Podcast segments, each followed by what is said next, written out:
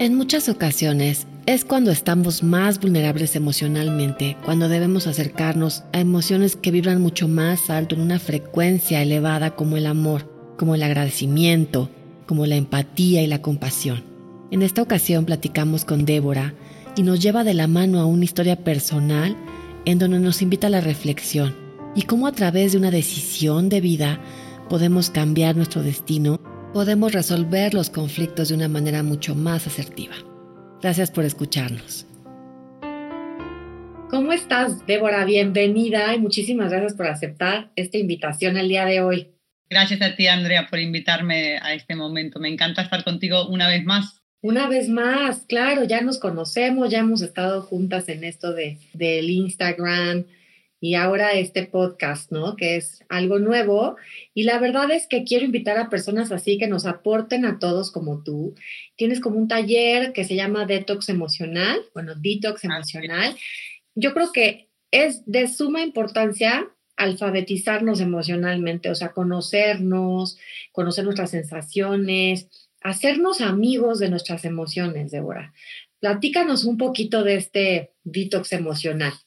Mira, en primer lugar, me encanta que justamente me hayas invitado en este tiempo porque hace dos semanas precisamente es cuando terminé el primer lanzamiento del reto Detox Emocional. Y te soy sincera, fue algo que nació así y de una manera como medio improvisada en medio de toda la pandemia, pero me quedé sorprendida de los resultados al tercer día de este detox emocional. No lo podía creer. Honestamente, las personas me iban contactando, me iban contando cómo iba el proceso y no podía creer los resultados que puede dar cuando una persona se para a analizar honestamente cómo estamos adentro. Porque obviamente son siete días donde trabajamos de adentro hacia afuera.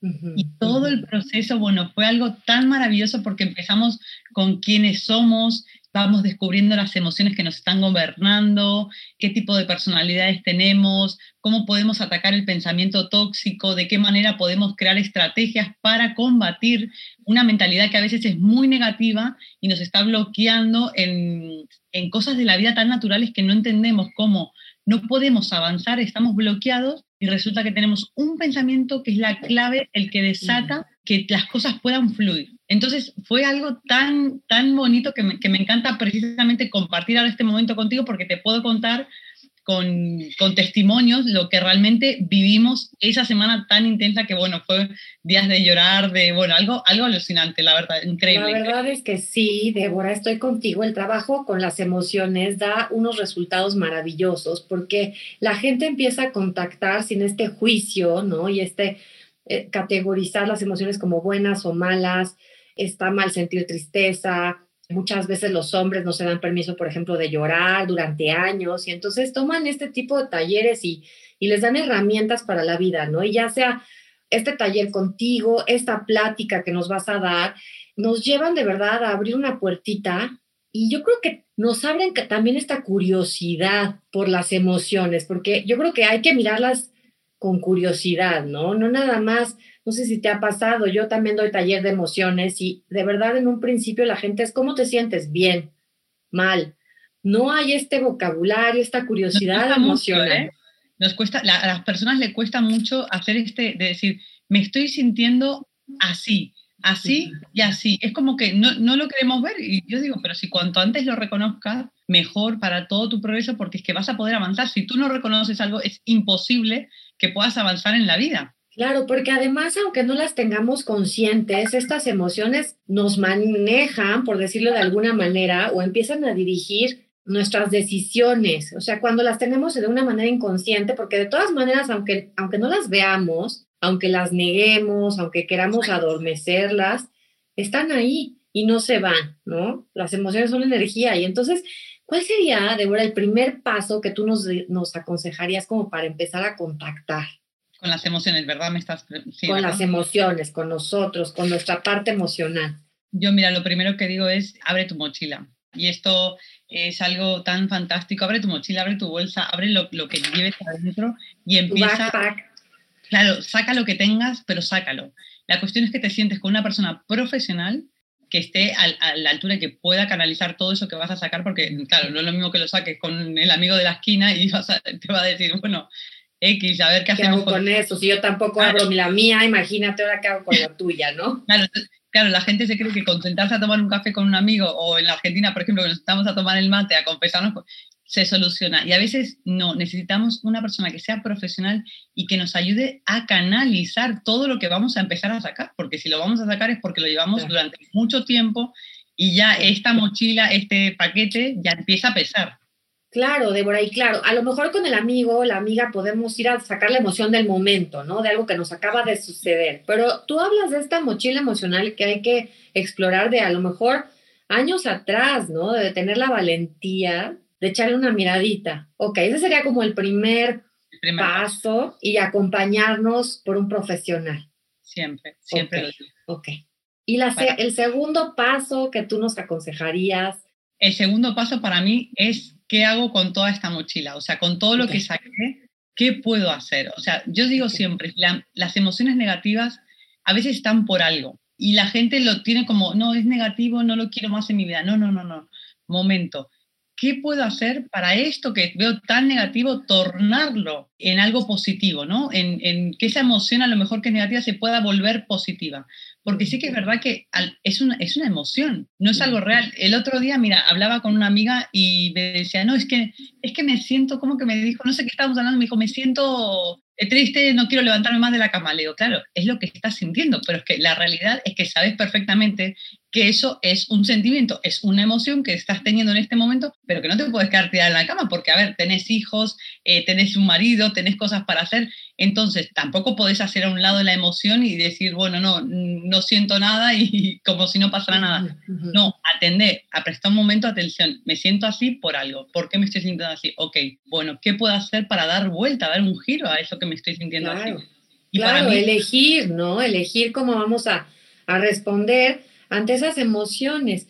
Ok, esa sería la segunda cosa. Y yo creo que ahí también está nuestra libertad, nuestra conciencia, nuestra responsabilidad con lo que hay alrededor de nosotros. Está bien hacernos caso, pero no realmente que dejar que nuestras emociones manejen nuestras vidas, nuestras decisiones. Ahí está. Fíjate, ajá, el otro día yo hablaba con alguien que estaba súper enojada y se quería comunicar de esa manera con su pareja y yo le decía, bueno, ¿con qué emoción te estás queriendo comunicar, ¿no? Me decía, no, la verdad es con, con, la emoción del reproche, con la emoción de la rabia, con la emoción de la ira.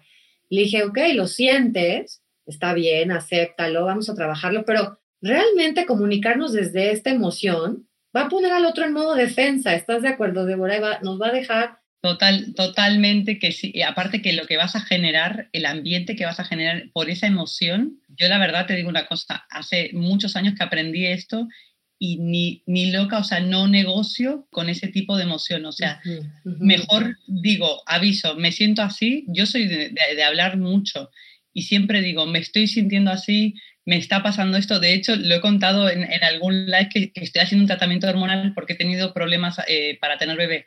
Y me costó mucho iniciar este tratamiento porque, claro, a ver, uno le dice tratamiento hormonal, te tomas una pastillita, claro, y se soluciona todo, pero yo... Montaña rusa, emocional. Exacto, yo dije, no, Dios mío, no me puedo meter en esta porque ya, digo, estoy acabada. Y al final dije, bueno, lo que voy a hacer es todo lo que estoy hablando de un detox emocional, de cómo canalizar nuestros pensamientos, de cómo manejar las emociones, lo voy a tener que aplicar y además no solamente en el día a día, sino con un tratamiento hormonal, o sea que le tengo que dar más... Doble reto, ¿no? Doble reto. Qué bueno que mencionas esto porque también somos seres biológicos también muchas veces nos influye nuestro ¿no? día del mes, nos influye si tenemos una enfermedad. No nada más es esta parte de controlar nuestras emociones y ya es tan sencillo. Por eso muchas veces el acompañamiento de verdad con un profesional, ¿no? Y aplicar, tener estas herramientas que tú nos estás dando, o sea que apúntenlas porque de verdad sí son pasos que nos pueden empezar, sobre todo ahorita que estamos en esta pandemia, a ayudar, ¿no? A, no descargarnos en casa. Es, muy importante. Mira, André, la verdad te digo una cosa, yo siempre digo, y cuando hablo con, con clientes así, les digo, yo soy la primera que estoy al frente de la batalla. O sea que nunca, nunca en ningún momento digo, no, bueno, como ya estudié, como ya sé, como yo soy perfecta. Mentira, quiero quitar ese paradigma porque me parece tan importante. Somos seres humanos Y nosotros, lo que yo digo, lo que yo quiero explicar a, las personas y, certificar es que tú puedes controlar esas emociones, tú puedes tener un autocontrol. Lo que no podemos hacer es vivir de una manera deliberada porque me siento así, voy a atacar a todo el mundo, ataco a mi familia, creo ambientes tóxicos en mi casa, en mi hogar. Luego tienes que volver y rectificar con lo que estás haciendo porque entonces no puedes dejar ese ambiente. Entonces, yo digo, las personas que se creen que los profesionales, tengo amigos psicólogos que yo me río mucho porque siempre los ataco, ¿no? Los ataco en buen plan, ¿no? Como diciendo, a ver, los psicólogos, venga, ¿qué os pasa? Que no tenéis ningún problema. Y a veces... No, por eso hay grupos de supervisión, ¿no? De las terapias, porque nosotros también tenemos que desahogar nuestras emociones, ¿estás de acuerdo? Y es más, al contrario, creo que somos presas, no sé, los que nos dedicamos como a esto de presas de mucho juicio, de, ay, no, que muy trabajada, ay, no que, no que... Sí, sí, totalmente. Por eso aprovecho y comento esto para que la gente sepa que nosotros, sabiendo, lo llevamos a la práctica y aparte de llevarlo a la práctica, te podemos hablar de una experiencia propia. Eso es, para mí es fundamental. Claro, y sabes que ya tenemos esta responsabilidad emocional. A lo mejor la cosa es que nos damos cuenta sí. cuando hemos reaccionado en vez de cuando respondemos. Y entonces ya nos queda esta cosita, ya no nos quedamos cómodos. A veces yo te lo juro que digo, híjole, cuando era más ignorante vivía más, más libre, sin tanto, ya sabes. Ahora, cuando reacciono inmediatamente me doy cuenta y digo, chin, ya la regaste otra vez, ya reaccionaste, Andrea. Ya. Y, claro, eh, los otros, como tú bien dices, son el estímulo. Y a veces son estímulos muy, muy fuertes, pero no son la causa. La causa está dentro de nosotros, ¿no? entonces... Buen punto, buen punto. Sí, ok, ok. Bueno, entonces sería el paso dos, el que nos dijiste, ¿no? Como este tip número dos. ¿Qué sería el tercer paso? La acción. No negocio nunca con la acción. Siempre digo, todo lo que puedas pensar, imaginar, hacer o estar adentro tuyo, si no lo llevas a la acción, no sirve para nada. Y esto lo lleva a todos los puntos, emocionales, espirituales, personales, eh, donde quieras. Tiene que haber una acción, yo le llamo la acción sella lo que tú estás pensando o sella ese cambio que quieres hacer. Si no está la acción, no vas a sellar, ¿sabes? Como cuando vas y pides un certificado y te lo apostillan, te lo sellan. Yo digo, es lo que te va a sellar lo que tú quieres cambiar. No, claro, qué maravilla. O sea, llevar todo esto a la acción hacer haciendo. Y sabes que los seres humanos podemos estudiar todas las teorías, leernos todos los libros y claro que está súper bien y qué bueno que nos informemos y nos cultivemos, pero justamente si no exploramos, si no tenemos experiencias diferentes a las que estamos acostumbrados, va a ser muy difícil modificar alguna actitud, ¿no? Modificar alguna emoción incluso. Yo puedo aprender qué son cada emoción, etcétera, pero si no lo llevo a mis sensaciones físicas, si no lo llevo a mi experiencia, ¿cómo entonces voy a lograr aprender a conocerme y identificar y decir, ¿no? Y entonces es justamente esta parte de alfabetizarnos, no nada más que quede en la teoría, hay que llevarlo a la experiencia. Ese sería el tercer paso. El tercer paso, y también te digo una cosa, eh, ojo, cuando la gente empieza con la acción, esto, y yo mira, me río porque es que yo lo veo en mis propios... es que... Mm, ya me estoy riendo y no sé qué vas a decir, pero... No, no, no, yo te lo prometo, o sea, me causa risa porque eh, cuando les digo, ok, hacemos eh, la sesión, planificamos, bueno, ahora es esta la situación, ok, vamos a identificar la emoción, qué es lo que te está cobrando y ahora lo vamos a llevar a la práctica. Y esa es la parte que a mí me fascina, porque yo digo, tú estudias una carrera universitaria y tienes unas prácticas y las tienes que hacer para que te den tu título. Bueno, yo le digo, para darte el pistoletazo de salida ya, para que no, no vengas más a hablar no regreses. para que no regreses más. Para darte de alto tienes que hacer las prácticas. Y ahí es cuando, mira, me voy a reír porque son cada dos días, ay, es que no me vas a creer, es que quiero cambiar, pero es que no puedo porque es que, mira, y yo digo, claro, si es que para eso está ese momento que te vuelve a venir, para que tú apliques la práctica, la acción de lo que estuviste estudiando, hablando, planificando. Y ahí es ahí donde la gente se encuentra. Ahí está el reto. Ahí, ahí está el reto, porque cuando todo va bien, Débora, cuando estamos en un día en paz, tranquilos, el día soleado, todos increíbles, todos de buenas. ¿Cuál es el reto? Sin ningún este, obstáculo, sin ningún problema, ahí no hay reto, ¿no? Las emociones se aprenden sintiéndolas y se aprende a canalizarlas, a, a regularlas desde la parte del sentir. Pero ¿cómo cuesta de repente el autocontrol y la autorregulación emocional, estando ahí en el momento, ¿no? Y ahí es cuando hay que aplicar pues, todas las herramientas que nos estás dejando. O quizás también pienso, no llegar tan cargados, por ejemplo, a una plática difícil, o sea, darnos cuenta con qué emoción estamos llegando a ese lugar. Porque... Es que, mira, y de hecho, a mí me pasó en, para contar un poco y empatizar con la gente de una situación en concreto, de cómo, cómo, yo lo llevé a la práctica. Yo todo esto que cuento, yo lo he vivido en mis carnes propias. O sea, no estoy contando una historia de X, no, lo he vivido en mi carne propia. Claro. Y da resultado. Yo, mira, en mi matrimonio, en los cinco años de casada, yo casi, bueno, casi divorciados, por no decir muerto el matrimonio. A todo esto, yo voy con una psicóloga y la psicóloga me dice, yo le digo, ¿puede ser que, una, que se pueda restaurar una confianza de una relación que se destruyó por completo? Y la psicóloga, la palabra de la psicóloga fueron muy sabias y me dijo, todo puede pasar mientras las personas quieran que pase.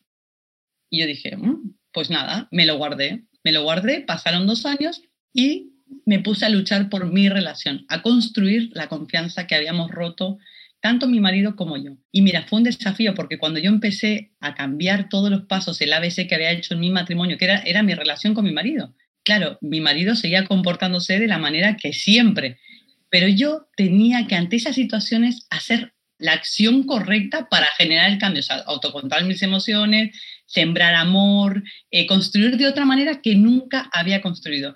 Y yo, yo a veces me río porque tengo chicas que están en ese proceso de cambiar sus relaciones en los matrimonios y me dice, pero es que no se da cuenta que estoy cambiando, ¿no? Y es más, yo te digo, cuando yo inicié los cambios en mi relación, a los seis meses, porque yo cada día me levantaba y hacía una acción distinta y probaba, a ver, hoy voy a hacer esto. Y mi marido no se daba cuenta, yo decía, pero este hombre no se da cuenta. Y al final no me daba cuenta, pero estaba todo el tiempo pendiente de si él se daba cuenta de que yo estaba cambiando. Hasta en el momento que dije, ¿qué me importa? O sea, no importa, el qué de la cuestión no es que él se dé cuenta de que yo estoy cambiando, es que yo estoy cambiando por mí, porque es algo que no me estaba haciendo bien. Y mira, cuando liberé eso y dije, no me importa lo que él haga, solo me importa yo como esté emocionalmente y cómo yo vaya a cambiar emocionalmente, que sé que eso va a quedar en mí y va a florecer, va a dar un fruto, yo mira, empecé a trabajar de una manera que es que empezó a poseerme un amor tan grande que no me importó ni siquiera lo que él hacía. Y a los seis meses recién me acuerdo que como un rayito de luz, digo, ese rayito que se asoma por la ventana como para darte esperanzas y decirte, continúa, que vas bien. Bueno, pues a los seis meses de estar trabajando constantemente, no te digo que a veces una se viene abajo y tal, pero dio resultado. André, dio resultado el perseverar en el cambio, no por la otra persona, sino por uno mismo. Entonces yo, digo a, a, muchas mujeres que nos pueden estar, hombres que nos pueden estar escuchando, qué importante es no tanto la otra persona, nosotros cómo estamos nosotros, cómo vamos a trabajar por nosotros para poder tener un futuro mejor, porque la otra persona está bien, X, pero si tú cambias, la otra persona también puede cambiar. Y te digo que después de cinco años te puedo contar que mi relación con mi esposo es otra literal, pero no porque él cambió, porque yo cambié. Yo cambié. Y, muchas veces estamos esperando que el otro cambie, ¿no? Es como, a ver, si tú no cambias, yo menos. y es un juego que, que, que no tiene fin. Y, o muchas veces volteando a mirar al otro porque es más fácil, ¿no? Los ojos están hechos para mirar hacia afuera y entonces volteamos a ver qué hace el otro, qué no hace el otro, si ya falló. Y es lo que tú hiciste es voltear la mirada hacia ti y desde ahí de verdad conectar con tus emociones, a ver qué siento y voy a actuar desde el amor, sea lo que sea. Qué gran historia. O sea, Débora, y sigues casada entonces, o sea, tú ya... 10 años. y te puedo decir, y siempre lo digo con mi esposo, y bien casada. Te digo una cosa, hace cinco años atrás, si me lo decías, él, él, él insistía y decía, vamos a luchar por nuestra familia. Yo no lo quería ni ver. Yo le decía, vamos, eh, pero insistía tanto, es más, yo me acuerdo eh, la contención de mi familia diciéndome, no, cálmate, yo, ¿qué me voy a calmar? O sea, yo una loca y, claro, estaba rota, estaba rota, Ande, estaba destrozadísima, no veía eh, la luz, es más, en un estado depresivo muy fuerte, yo lloraba constantemente y, lo pasé muy mal.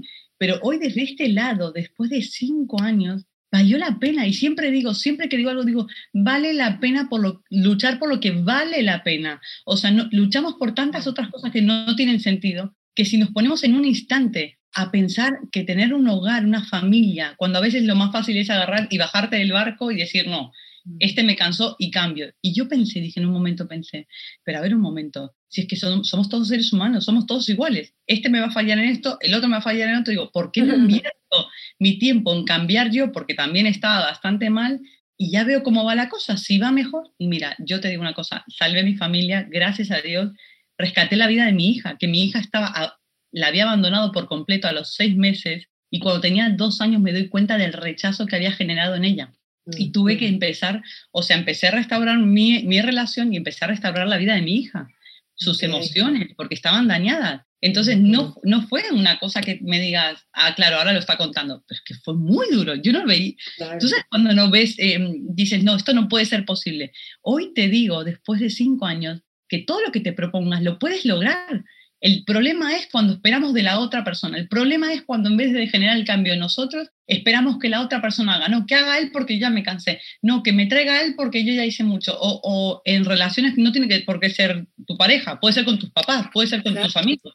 Cuesta muchísimo trabajo darle la vuelta a la situación hacia la responsabilidad personal Cuesta trabajo cuando estamos lastimados. Preferimos muchas veces estar en la posición de víctimas y, ¿no? y, señalar con el dedo al culpable, porque estamos lastimados, porque duele, no por malos, no, simplemente no sabemos mejor, nos falta seguramente madurez emocional, nos falta vivir o necesitábamos vivir ese aprendizaje. Y justamente yo creo que es preguntar diferente a la situación, ¿no? Es, es atrevernos a preguntar, ¿qué tengo yo que aprender de esta situación? ¿Cómo puedo mejorar yo en esta situación? Y fue lo que tú hiciste y se requiere muchísima valentía. Claro que es una decisión, pero que conlleva humildad.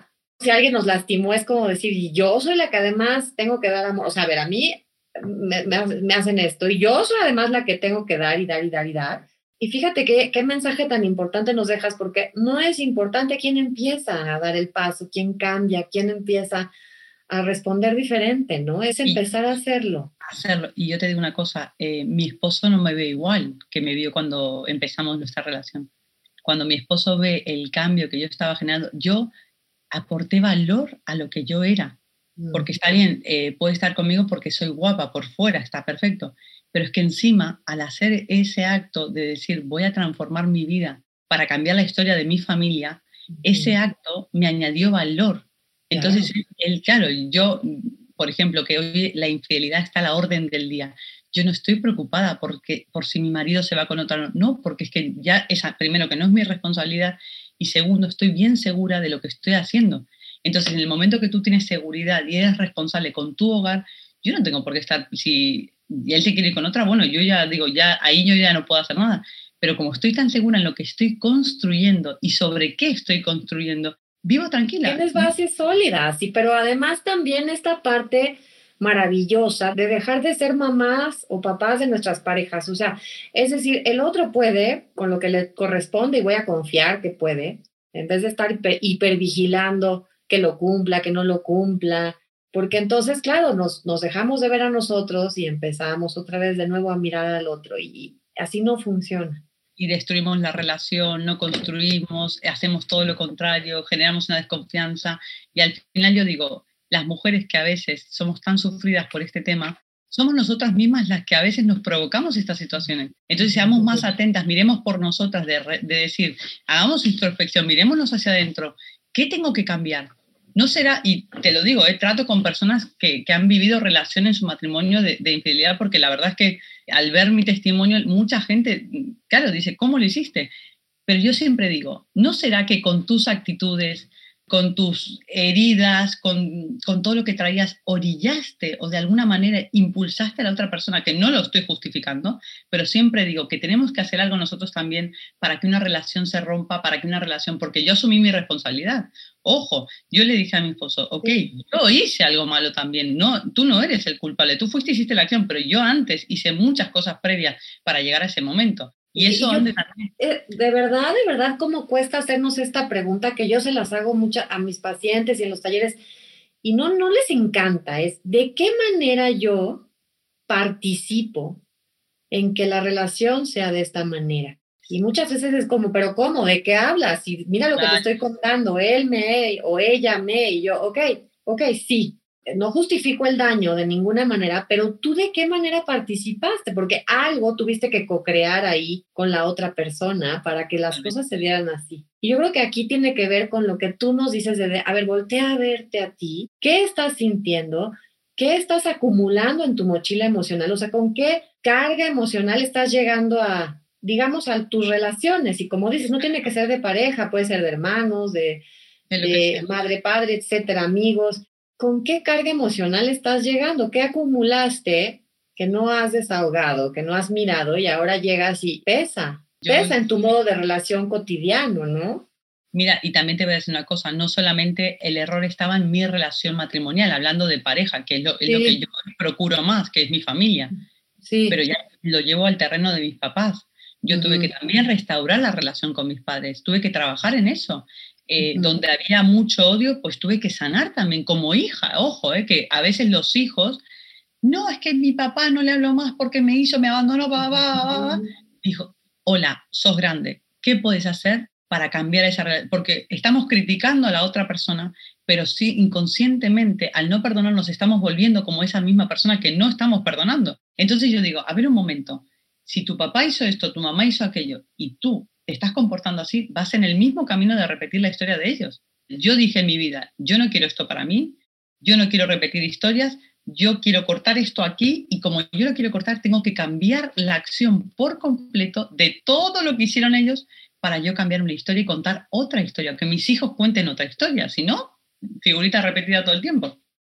Claro, todos los patrones se repiten y además justamente lo que negamos tiene muchísima energía porque estamos ocupando energía en negarlo. La negación tiene una energía, además ocupa bastante energía. Ayer hablaba con con Ángela, que es una terapeuta que hace constelaciones, y yo le decía, bueno, Ángela, ¿cómo podemos sanar la relación con papá o mamá si fue muy dolorosa? Es decir, si hubo abuso o golpes o mucha violencia o abandono, por ejemplo, ¿no? Y ella me decía, bueno, que es importante nada más, a lo mejor no volver a si no quieres acercarte a la persona físicamente, pero sí honrar esta parte, esta energía de vida que te dieron, porque si, si, si estás aquí, es justamente porque ellos dieron esta energía para que existiera la vida, ¿no? Y se me hizo, la verdad, algo increíble, porque muchas personas no están dispuestas a volverse a acercar a quien los hirió y los dañó, y es muy respetable, pero sí es importante, como tú dices, dejar de actuar con tanto dolor, rencor, odio, negación, porque ahí justamente se va a ir toda esa energía que no queremos y vamos a, repetir. Entonces, desde el amor, ¿tú qué aconsejarías? O sea, tú, ¿cuáles fueron los cambios que hiciste que nos puedas aconsejar? El amor, lo acabas de decir, es la clave. El amor todo lo puede. Yo creo tanto en el amor, de verdad, no hay una cosa, pero amar de una manera desinteresada, sin esperar nada cambio. Y es algo que me ha funcionado tanto, pero en tanta, de hecho con gente he hablado y me dicen, pero Débora, ¿cómo eres tan humilde? Pero no humilde de, condición, humilde de decir que no, sí. No, de, carácter. De carácter. A mí no me importa de decir, y mira, yo te digo una cosa, con mis papás yo sé, o sea, obviamente como hija conozco sus errores, lo que ellos han hecho mal, pero yo cuando yo voy a pedir perdón, porque yo como hija también he estado mal. es que yo, y de verdad aprovecho a liberar esto porque creo que tenemos paradigmas como hijos de como mis padres tienen que ser perfectos y si ellos no son perfectos, yo menos perfecta todavía. Y yo me doy el permiso de ser peor que ellos, ¿no? Porque tengo la justificación que me dañaron o que me hicieron o que no hicieron. Pues, y digo, ¿por qué tenemos que ser así? Nada que ver, o sea, si mis papás que yo reconozco que mis papás en sus épocas no había todo lo que hay ahora. Es asombroso. Yo estoy tan agradecida por todo el contenido que tenemos, de poder hacer esta charla, de poder darle valor a las personas y decirle, no tienes que vivir amargado, no tienes que vivir dañado. Hoy, en el siglo XXI, tienes recursos más que suficientes para transformar la historia de tu vida y la de tus hijos y la de tus antepasados y la que te dé la gana, si tú quieres. El tema es, queremos humillarnos, bajarnos del, yo digo, le llamo el pony, digo, aparca el pony, bájate del pony porque estamos subidos en un pony todo el tiempo creyendo que... Me encantó. yo el pony, el pony es forever. El pony. El pony. bájate del pony, digo, deja el pony en la puerta que no te sirve para nada, que ya no te va a llevar a ningún sitio, deja el ego, deja el orgullo y empieza a trabajar, empieza a trabajar por un futuro mejor, porque así como estás ahora, y te digo, gente joven, ¿eh? O sea, no es que, que hablo con... bueno, claro, no Gente joven, yo digo, pero ¿cómo podemos estar con 30 años tan amargados? No puede ser. O tan doloridos, con tanta... No, es que tengo un problema, no sé. Y yo digo, es que tu salud ya está reflejando el dolor emocional que tienes. Atención, que no es que, es que el cuerpo, no, es que claro, sí se me rompe. No, es que lo que pasa por adentro está todo conectado. Por eso yo digo, el cerebro no es lo que gobierna todo, está todo conectado. Si tú empiezas, y mira, una cosa tan asombrosa como decirte que, que en el, de hecho en el detox emocional, yo les hice una charla específica explicándole cómo conecta el cerebro con todo tu cuerpo para que te des cuenta de que si tú te pasas la vida de una manera negativa, tóxica, pensando en todo el dolor, en todo el sufrimiento, en todas las emociones tóxicas, todo lo que quieras, tu cuerpo al final va a estar todo dañado, a la larga o a la corta, tarde o temprano. Entonces digo, el hipotálamo, que es el hueso que conecta tus hormonas, que es el que segrega las sustancias correctas para que tú puedas estar alegre, contento, feliz, puedas reaccionar bien, si tú no le das pensamiento, se atrofia y, ahí es donde empieza a fallar todo tu sistema. Se empieza a alimentar de emociones negativas y esa, y tú, o sea, es como tú decides de qué alimentarlo, ¿no? Total. Si le das puras, digo que son deliciosas, pero puras papas fritas o le puedes dar verduritas, o sea, ¿qué le va a hacer mejor? Y te voy a decir, es que a veces nos hacemos adictos a las emociones negativas. La ira, por ejemplo, tiene una energía mucho más elevada que otras emociones, entonces conforme pasan los años, ya tenemos esta adicción a reaccionar, a ser reactivos, porque estamos desahogando, descargándonos en el momento, se siente bien. No es que esté bien, no estoy diciendo que la ira esté bien, pero a veces esta respuesta es a la que nos estamos acostumbrando porque ya nos hicimos adictos, porque tú date cuenta, o sea, cuando te enojas muchísimo, que a todos nos ha pasado, y gritas o tienes alguna acción de este estilo, después te relajas, dices, ah, ya desahogué, ya liberé esta carga emocional que venía acumulando. Y esto se da por acumular, ¿estás de acuerdo? Entonces yo a mis pacientes siempre les digo, no seas olla expreso, olla depresión, o sea, ya si te empiezas a sentir que, que, el agua está calientita, que empieza a sonar, ves que suena, ¿no? Apágale al fuego, apágale al fuego, échate agua. Hay otras emociones, como tú dices, Débora, más positivas que nos van a generar sensaciones físicas igual de placenteras como es la alegría, el canto, el baile, eh, una buena acción, solamente que, que no sabemos, no sabemos y a veces entonces nos vamos por la que conocemos o esta que aprendimos de casa, que muchas veces es el enojo. O los hombres muchas veces se van por el enojo porque, no sé, les cuesta un poco expresar dulzura, cariño, de una manera más amable. Y entonces hay que reaprender de nuestras propias emociones, o sea, dejar de ser analfabetas emocionales. Yo sé que hay emociones más placenteras que otras, pero todas nos sirven para algo. ¿Sabes cómo lo veo también las emociones? Lo veo como semillitas, ¿sabes? Cuando tú plantas esa semilla de, ay, quiero tomates, ahí vas con la semillita y la vas regando cada día, y la vas regando y la vas regando. Ok, si quieres regar todos los días la ira, regala el día que se desate, ahora vas a tener una planta que te vas a, como dicen acá en España, vas a... Oye, esa planta va a estar, ese tomate va a estar adentro de tu recámara ya, o sea... La me imaginé perfecto en todas, en el baño, en todos lados. Vas a dar un fruto, pero... Totalmente, nos rebasan y entonces vamos respondiendo por ahí dañando gente que no tiene ni nada que ver con nuestros asuntos inconclusos muchas veces, ¿no? Y mira, hablando, hablando de, un poco de esto y al final ese, ese fruto que vas a producir por esas emociones negativas va a dar un olor en la persona. Yo le llamo esencia. Mira, es que esta mañana me pasó una cosa muy loca que te la quiero compartir. Cuéntanos, cuéntanos. Aquí en España, por ejemplo, hay muchas panaderías y claro, yo voy, voy andando, dejo a mi hija en el cole y cuando vuelvo, pues a ver, empiezan a salir todos estos olores de las panaderías que digo, madre mía, pero qué ganas ¡Qué delicia! ya se me antojó un pan dulce. Claro, claro, entonces, claro, me dan ganas de entrar a la panadería y a sacar la panadería entera están, o sea, el olor es tan bueno y a eso es lo que llamamos, no sé si alguna vez has hecho un pastel o algo, la esencia, que le echamos esencia de vainilla, esencia de coco. Y digo, la esencia al final es el olor que produce que cuando tú lo cocinas sale todo este aroma que tú dices, mmm, qué ganas de comérmelo. Y digo, las personas somos iguales, tenemos una esencia.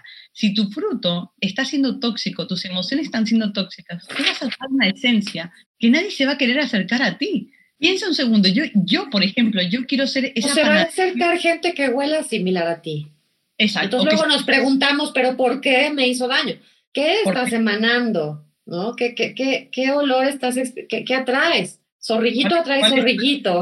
¿Cuál es, tu, ¿Cuál es tu esencia? Claro. Yo, quiero ser una panadería que todo el mundo quiera venir a consumir mi... Qué maravilla. mis panes y lo que sea. Es esencia. Y es una manera, Débora, yo les digo, en un taller yo les prestaba, cuando eran presenciales, les prestaba lentes de diferentes filtros, ¿no? Tenían color morado, amarillo, negro, verde, total, eran muchos colores y se, iban intercambiando estos lentes y nos, nos movíamos de, del auditorio, de la sala donde estábamos y observaban a todo alrededor las personas y cómo se ve la misma situación, la misma persona de al lado, el, el mismo salón, se ve diferente dependiendo del filtro que le vamos poniendo. Y yo creo que es un poco lo que tú hablas de la esencia, o sea, este sentimiento de fondo con el que vamos viendo las circunstancias, la vida y las vamos además interpretando, tiene que ver con nuestra esencia, ¿no? Si mi sentimiento de fondo es el amor, como, el, como es tu caso y que lo usaste además durante seis meses, traías los lentes puestos, tratando de ver con amor todas las situaciones que además ah, pudieron haber sido muy dolorosas, así las iba interpretando, ¿no? y así las ibas integrando a tu realidad. Y eso eh, estoy totalmente de acuerdo. Si tu filtro emocional es de enojo o de rencor, vas a ir viviendo, interpretando todo lo que sucede alrededor con ese filtro, con esa esencia, ¿no? Y entonces ahí es otra vez a lo que yo llamo responsabilidad emocional, ¿no? En primera persona. Y, y nada como tu ejemplo. A ver, decidí, toma las riendas de mi matrimonio, decidí mirarlo con amor, aunque lo, de verdad en esos momentos no, me, me, volteaba el estómago. Pero es una decisión, Débora, de vivir mejor y de empezar a vivir diferente. Sí, y cuando empezás no es nada, te lo digo de verdad, hoy te, hoy te lo puedo hablar, en otro momento obviamente apenas claro, desde otra postura. Pero hoy te lo puedo hablar y y no, sé si queda bien decirlo, pero me siento orgullosa de Ay, claro que queda bien, queda, queda, pero requete bien. me siento orgullosa y digo, si algo he hecho bien en mi vida, fue apostar por mi familia, por sanar mi familia, por sanar mi hija. O sea, mm. no me arrepiento en absoluto. Y si me dijeras, Débora, ¿qué cambiarías de todo lo que hiciste? Nada nada, porque todo eso fue lo que me sirvió. De esa mochila donde yo estaba tan dañada que tuve que empezar ahí a sacar, a ventilar, y tuve un, psicólogo donde me ayudó a procesar todo ese momento, a decirme, a ver un momento, ¿por qué estás tan tóxica? Cambia esa, esa manera de pensar.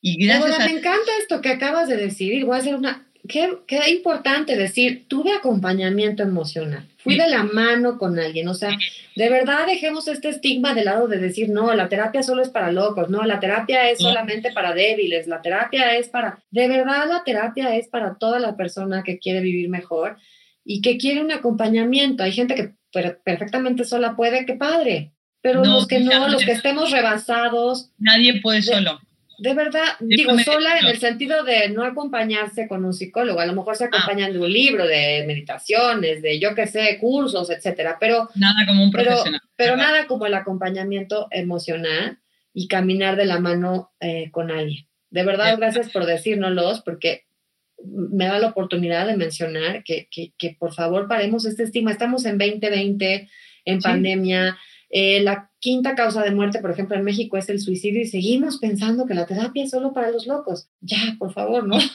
Y otra, cosa súper importante, la gente gasta tanto dinero, que esto yo lo, he hablado mucho acerca del detox, gasta tanto dinero en salir a comer, en comprarse ropa, en, placeres de la vida, no que voy a viajar, que voy a hacer, y no gastamos un centavo en la salud emocional. Mm. Ojo, ¿eh? porque también, ¿dónde estamos invirtiendo? ¿Dónde están las prioridades? Exacto. O sea, no está mal salir a comer y gastar en tu ropa, en tu... O sea, eso no estamos diciendo, pero sí, yo creo que eh, en muchas ocasiones las emociones nos rebasan y qué importante es pedir apoyo emocional. Débora, y por último, ¿qué consejo les dejarías a todas estas personas que te están escuchando y que tienen su mochila emocional llena de cosas, están rebasados? Yo creo que muchas de las que nos están escuchando o de los que nos están escuchando eh, seguramente se habrán sentido identificados en algún momento de esta charla y en alguna de las situaciones. Yo, mira, lo único, con toda humildad, lo único que, les podría decir es, toma bien tus decisiones, mm. invierte sanamente, no pienses en el otro, piensa en tu sanidad emocional. No, no busques que el otro cambie, empieza a cambiar tú, porque yo digo, si este mundo, si esta sociedad está como está, es gracias a que nosotros todavía no somos conscientes de que podemos cambiar la historia. Y solamente se cambia la historia, y la gente lo sabe perfectamente, tenemos grandes historiadores que han hecho algo que nadie ha hecho. Haz eso que nadie ha hecho y cambia la historia de tu familia, de tus hijos. Sana tus hijos, sana tus relaciones, sánate tú emocionalmente, busca ayuda, es súper importante. No estás solo en este mundo, tienes gente que te rodea, tienes profesionales que te rodean, tienes tanto material en la mano, puedes cambiar si te lo quieres proponer. Ahora, si no quieres, no vas a poder hacer nada, pero para mí lo más importante, toma bien tus decisiones. Las decisiones son las que nos cambian en el transcurso de nuestra vida. Tomamos malas decisiones, tenemos consecuencias negativas. Tomamos buenas decisiones, tenemos buenas cosas en nuestra vida. Entonces, eso para mí sería lo, fundamental. No, bueno, qué maravilla de mensaje. Y, yo tomo algo que tú dijiste, es elegir el amor por encima de cualquier otra emoción. Elegir el amor una y otra vez. Y me, de verdad, muchísimas gracias por esta plática. Voy a dejar tus redes sociales porque me encanta, me encanta tu energía, me encanta cómo dices las cosas desde la experiencia y nos das ejemplos concretos. Muchísimas gracias, Débora, de verdad. Y eh, espero que no sea la última vez que nos veamos y nos entrevisten. Un beso grande y gracias. Gracias por este momento. Gracias a todos por escucharnos. Un beso. Chao. Soy Andrea Ortiz y esta es una llave al interior. Te invito a reflexionar para transformarte en tu mejor versión. En la descripción encontrarás mis redes. Gracias por escuchar.